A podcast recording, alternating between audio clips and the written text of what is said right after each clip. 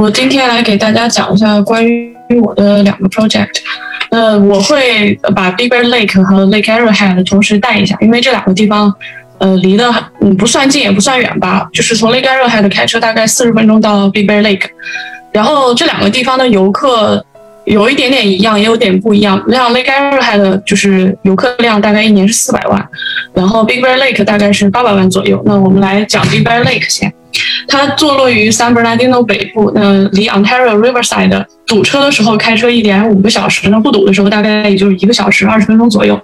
那每年游游客量是八百万，那 Lake Arrowhead 每年游客量是四百万，这两个地方加起来就是一年一千二百万的游客，这个游客量还是很高的。然后旺季和淡季还是呃比较明显，旺季是暑假，大概七到九月和圣诞节之后直到四月份，那这个区间基本上就是滑雪场开门的时间。就十一月份到四月份人会特别多，呃，几乎每天都是那个山上都是满的。然后淡季就是春天的时候五到六月份，呃，和秋季的九月份到十月份，就 Thanksgiving 之前，呃，这段时间呃就是还呃就是淡季嘛，淡季平均入住率大概也就百分之三十二左右，但是旺季呢就可以达到百分之十八十到九十左右。那这些数据都是我从 ARDNA 上就是直接拿下来的。我我在做这个投资之前，我买了他们的数据，就是还是挺有用的。呃，我相信我们赖赖老师的那个课里好像有教大家怎么去用这个 ARDNA。呃，平均入租日租金可以到三百六，然后每个月的 average revenue 就平均的 revenue 是五千二百七十五。目前市面上在大熊湖那边呃上市的短租房是一共三千一百五十六栋，那 Lake Arrowhead 大概有九百多栋，所以两个地方加起来就是大概有个四千多栋。然后房子呢，从去年到今年，Big Bear Lake 的房价已经是涨了百分之二十二点二十六点六，大概百分之三十左右。那中位数目前的房价是五十五五十九点九万，那呃卖出房价是六十一万嘛？这些数据大家都可以看到。那在嗯我做这些分析的时候呢，我有分析，就是说我买怎样的房子，呃它的它比较容易出租。那根据这个 LDA 的数据呢，大概有百分之十是一 B 一 B，三十是。二 B 二者二 B 或者二 B 一 B，那还有百分之三十五是有三个卧室，然后二十三是四个卧室以上。像后边这个画呢，就是这个照片，就是我自己的那个房子，它是一个两千零四十二尺二十四尺，然后能住十个人的房子，相对来说还是蛮大的。呃，基本上大家看到这个数据，就是二到三个卧室的比较合适。那那边地税呢，属于 San Bernardino，它是百分之一到一点二左右的地税。呃，旅游那个大熊湖周边，嗯，那个有主要是景点有两个滑雪场，这儿 Snow Summit Ski Resort 这儿有一个，然后这个呃动物园后边有一个叫 Bear Mountain Ski Resort，也是一个特别大的一个滑雪场。商业区有两个，一个是这个地方，就是一个 village，是一个步行街，有酒吧、餐厅、超市、商店什么的。另一个商业区是在这儿，这个 Vans 所在的这个 Plaza 和对面有 Stable。然后这两个商圈里边也有什么 DIY store，就是一个类似 Home Depot 的地方。然后 Stay Brother 呃 Brothers、星巴克等大型超市和商店。那这儿有个那个动物园，然后动物园旁边有个呃九栋的一个高尔夫球场。就是然后呢，他们这边还有最有名的一个就是这个 trail，这个 trail 大概是有几十迈吧，反正还挺挺火的。包括现在这个淡季的时候，周末还是有人去 hiking。然后这是我个人的一个房子，就是这个也不知道是什么风格。我看那个当时我买的时候，它的 description 写的是呃什么 Swiss style，就是它的那个背面是有那个有个那个叉叉那个样子的，就还挺好看。然后我当时是七十万美金买下来，首付三十五万。然后这个就是我大概列了一下，从因为我这房子是大概啊十二月份一月份 closed 的。二月份上市，所以我这个数据就是从二月份到八月份的一个数据。那 gross rent 是五万八，other income 就是我有一些线下的 reservation，就是有人直接找到我去住的，是七千。那 total revenue 就是二月到八月就是六万五左右。那 maintenance 和 repairs 我我做了一些 repair，比如说它因为冬天热胀冷缩，它油漆有些掉了，我就花了一千八重新刷了外面的那个栏杆上的油漆，主要是。然后 utility fee 呃一千八，然后 maintenance 呃 management fee management fee 呢，我找的这家是收百分之十的，所以就是五万八里的百分之十就是五千八。嗯，这边的保险有点贵，这就是我们到时候如果有有人需要买这边的房子需要考虑的几个问题之一。那边的保险就是正常的什么 State Farm 呀，就是基本上不给投保，然后。因为它属于一个森林里面，然后它周围全是树，你可以看我我的那个院子里有有几棵那个黑橡树，还有几棵松树，它属于呃火灾比较呃呃高易发区吧，所以它的保险比较贵。那前半年的保险就是一千七百五，那一年大概就是呃三千多的那个保险，这个是也需要考虑成本的一个部分。然后我呃因为冬天下雪特别厚，所以我找专门雇了人去呃去扫雪铲雪，是按季度收钱，就是一个冬天就是六百四。Cleaning fee 很占了很大的一一部分比例，是因为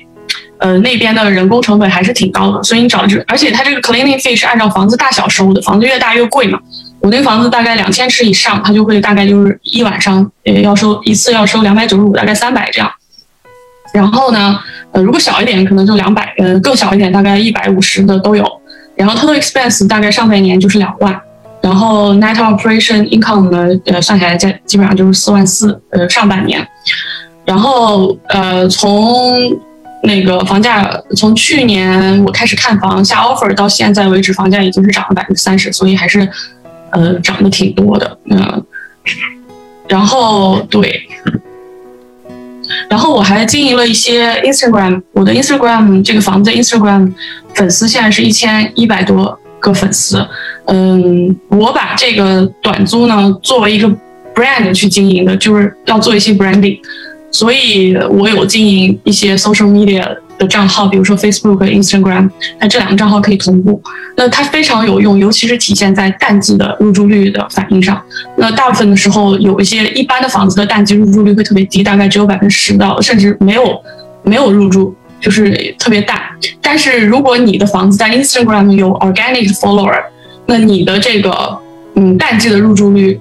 就会比同类型房子。淡季的入住率会高很多，大概可以高百分之三四十的点，就这样子。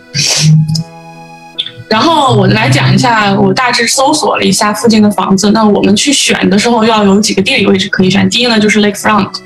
那它的特点呢就是房价高嘛，但是单日租金也会高。那日平均日租呃入住率大概百分之十。那举个例子，就是我我现在屏幕上的这个房子，它售价还挺高，一百五十五万。然后呢？它的面积挺大，两千一百尺可以住十个人。Lot size lot size 是，呃是零点三，预计入住平均入住率是六十二，然后预计的日租金四百九。嗯，那个因为短租房的这个可调控因素很多，这个 Airdna 上的数据还是参考性嘛，大概有百分之六七十吧，因为好多大部分的原因还是需要我们自己去，嗯去 operation 的，包括。怎么去拿到 review？OK，我的房子现在每个租客进去，我都会给他 welcome basket，就是一个嗯，就是类似国内一个一个一个零食篮什么之类的，就送一些小小礼物嘛，对吧？然后这样的话，就是呃，让客人觉得他来这个房子，我们是欢迎他来，他会觉得很舒服，住得很开心，他就会给你不错的 review。然后这是一个位置，第二个位置，然后接下来一个位置就是可以选那种。就像我的房子附近，就是我那个房子大概离 Village，就离那个步行街商业中心呢，呃，大概走路七到八分钟。然后它门口有个游乐游乐场，叫 L L Plus Slide，里边有那种滑道车。冬天的时候，那个里边还可以滑那个 Snow Tube，就是那个大轮胎，然后这样坐进去滑。然后那个附近就房价属于比较中等的，然后它平均入住率也是嗯百分之六十一。像图上这个房子是一个。我邻居新盖的一个房子，大概就是百分之六十一左右，那一年的收入也差不多可以到十万。那这个十万是什么时候到十万？不是说你第一年就可以到十万，你需要一个累积的过程。这个前一年的累积过程就是提高你的呃，比如说拿到更多的 review，呃，提高你的这个 rating，然后去慢慢有个积累。之后如果稳定了，就是有一些固定的，有的客人他会每年都来嘛，对吧？有一些固定的这些客人 visitor 的时候呢，你的这个。annual revenue 稳定的时候大概是这样的一个数字。当然，呃，这还要考虑的房子的新旧度和内饰很多原因。那新房子入住率一般还是比较高的，因为大家都喜欢那种干干净净，就是看上去很漂亮的房子。然后另外一个地理位置就是这个叉叉的位置，就是叫 Moon Ridge。那这边的房子价格稍微低一点，因为整个大永湖，你看这个图，从最左边看到最右边，也就十五到二十分钟，所以其实互相之间离得都不是很远。然后这个房子基本上就是 cap rate 可以到十五，如果稳定下来的话。嗯，我主要我讲这些呢，也是就是我们在选房子时候需要考虑的一些。一些问题吧，然后就是你看这些这个房子有个特点，大家都他们都很就是内饰还是很漂亮、很新的嘛，那这也是客人喜欢住的一个重要的因素。所以我去选我这个房子的时候，它里边也是前屋主刚翻新过的，就也是呃白色的 cabinet、白色的 countertop、卫生间地板什么全都是重新铺过的，非常漂亮。所以我当时就是看到以后立马就下 offer，直接就给他买了。然后这是一个。Snow Summit Ski Resort Resort 附近的一个房子的案例吧，就这样子。然后大家没事儿可以玩一玩这个 Airbnb，我觉得非常有意思。然后接下来我要讲一下 Joshua Tree 和 Yucca Valley 这边，这两个地方也是我在嗯大熊湖的房子呃正在 escrow 的时候呢去研究了一下吧，然后就发现这两个地方的潜力就是更大。嗯，这是我从 LDA 上买的两个组数据。我我是因为当时那个他搞活动，我就把这两个城市都给买了。买了之后呢，经过一些分析，发现，嗯，我们这边的入住率非常高，average 都是百分之八十四到八十五的。这个地产学堂这个挡住了，它这边是百分之八十五，然后日租金可能会比大熊湖稍微低一点，但是它因为入住率高嘛，它的收入还是非常可观的。然后这个房价的涨幅也是出乎我的意料，它从去年到现在呢，Yucca Valley 涨了百分之四十，大熊呃那个 Joshua Tree 涨了百分之一百一十九十九点二，这个就特别夸张。嗯，可能也是因为有疫情期间大家没地方去，然后那个有更多的人在 Joshua Tree 那边。去买一些，就是大家都发现这个地方了，然后去买一些。这这个呃，这两招出来去国家公园本身的游客量一年就就有三百万了，所以这个人数，而且它每年是在增长，所以这个人数还是还是不错的。而且当地呢，没有什么可以住的，什么 resort、motel 的 hotel 之类的，就最多也就是 motel，所以就是呃那个去了以后，要么就你去 camping，呃，就几乎是非常匮乏的一个地方吧。我觉得就是还是潜力蛮大的。然后我去选择的时候呢，我怎么选呢？我会在这个地方先做一下数据分析呢，用这个 Airdna 的软件呢去大概看一下这些 top properties 都在哪个附近范围。OK，然后这是第一个，然后再看他们是哪种风格。我们看到图上的这几个，我从上面截下来图呢，它的风格大部分都是 modern 或者是 modern mid century 的那种风格，然后。它的位置基本上就在右边，我们看到这几个点点，OK，就就在这附近。那为什么这个这个就是 Pioneer Town 就靠二四七这个地方比较多呢？因为这个下边，呃，到六十二和二四七交叉口这边就是 Yucca Valley 的一个市中心，然后它是有饭店呀、买东西的地方，什么都有。然后招出来去入口大概就在这个地方，所以也不是很远，开车过去也就十来二十分钟。所以这个位置就是基本上就选在这个位置，嗯，然后接下来就是要看这个。房子有没有 view？那它的 view 可以有是 valley view，可以是 rock view，就就是像右下角这个，就是 mid of nowhere 的 view，就这样。然后 Joshua Tree 呢，也是大致的类似分析方式。那它它的里边有更多的艺术品在里边，就是 Joshua Tree，比如说呃，Sea House，这是我们华人一个建筑公司盖的。然后比如说 M House，Joshua Tree 这这两个就也是非常火。然后。还有这个 Villa Kuru，这个有点像日式风格的一个小房子，然后还有左上角这个 Retreat Joshua Tree，这个呢就是超现代风格的，它里边就是类似水泥盖的那种风格，就非常好看。然后有分我有分析它是风格的同时呢，还有分析它的 amenities，就是里边要要有哪些设备去跟 top properties 去更加的去接近，然后。那个，这是我的个人案例，就是